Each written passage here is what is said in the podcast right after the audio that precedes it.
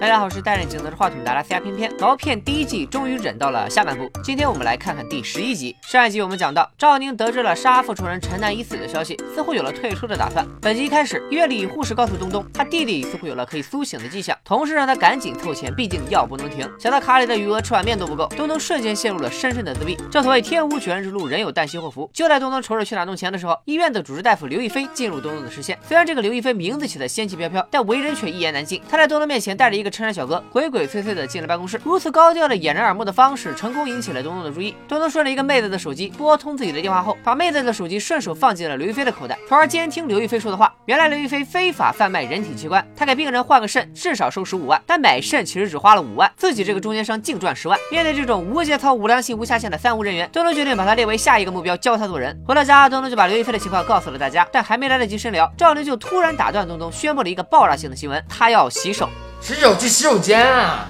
好吧，赵宁决定退出五人组，而且谁劝都不好使。赵宁和安宁在天台依依惜别，局势渐渐朝着新的方向发展。赵宁下楼后，安宁拒绝了李伟和东东的表白，并告诉他们自己也将退出。难道这就是传说中的夫唱妇随？这边赵宁收拾好行李走的时候，给小宝留了枚硬币，正是第六集两人比赛的时候，小宝送给赵宁的。赵宁也正是凭着这枚硬币，以五毛钱的优势险胜小宝。东东劝小宝追回赵宁，小宝内心纠结无比，决定抛硬币决定，如果是正面就去追。结果果然就抛出了一个反面，但小宝还是追了出去。其实，在抛出硬币前的一刹那，他。自己心中就已经有了答案，可惜赵宁早已不见了人影。赵宁和安宁约了地方见面，贤惠的安宁还给赵宁准备了路上吃的零食。赵宁发自内心的夸了一句：“真贴心啊，小媳妇。”这哪是分别啊，这是要私奔的节奏啊！难为东东、小宝和李伟三个单身大老爷们儿还在想着怎么扳倒刘亦菲，赵宁却直接背着他们带安宁见家长去了。说是见家长，家里其实也就只有梅姐和她的女儿程程。还记得第一集的时候就说过，赵宁曾经退出过两年吗？这集终于把这个坑给填上了。原来两年前赵宁在路上遇到一个男人当街暴打女人，赵宁上前调解，却被男人甩开，让他少管闲。事打女人的这个男人叫宋超，为了给他一点教训，赵宁偷走了宋超的钱包。在确认钱包里的财物时，迎面走来了两个小混混。赵宁灵光一闪，计上心头，他去商店买了双和宋超一模一样的回力鞋，然后躲在墙角用石头袭击了那两个混混。逃跑的时候还故意露出鞋子让他们记住。很快，混混们就在墙角发现了宋超的钱包，根据里面的身份证一路找到了宋超本人。三人一番口角之后推搡起来，过程中宋超不小心捅死了拿刀的混混东子。因为这件事，宋超被判过失伤人入狱五年。但真相远比这个惨烈。原来宋超当天打的那个女人是个人贩子，他拐走了。宋超的女儿，宋超花了两天时间才找回女儿，所以才会忍不住打女人。而赵宁带安宁见到的梅姐和程程，正是宋超的妻女。赵宁没想到自己一个错误的判断，竟然搭上一条人命，还破坏了一个家庭。深感愧疚的他退出五人组，并搬到梅姐的小区和她成了邻居，花了整整两年时间，才帮梅姐从阴影中走了出来。赵宁这才放心的回到团队。想到小宝和从前那个心浮气躁的自己一样，赵宁不免有些担心。另一边，东东和李伟从病患家属那里得知了刘亦菲的家庭住址，两人又来了个组合技，从刘亦菲那里拿到钥匙。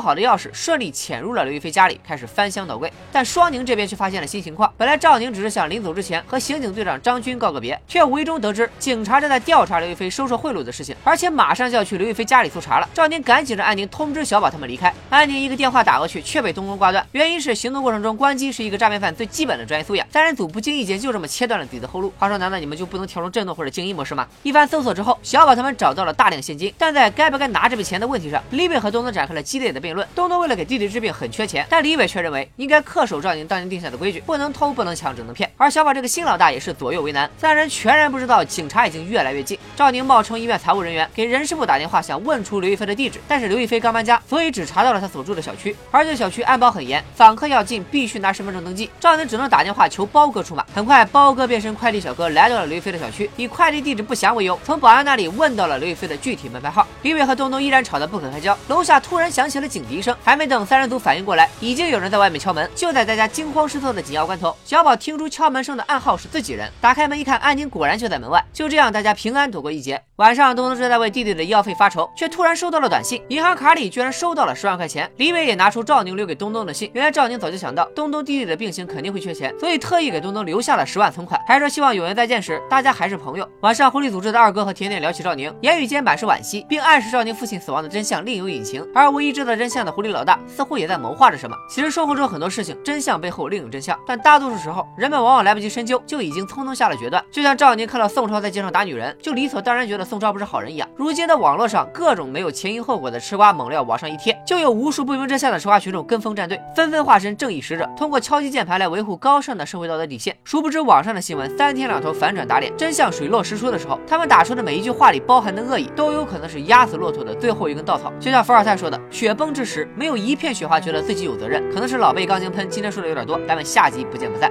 拜了个拜。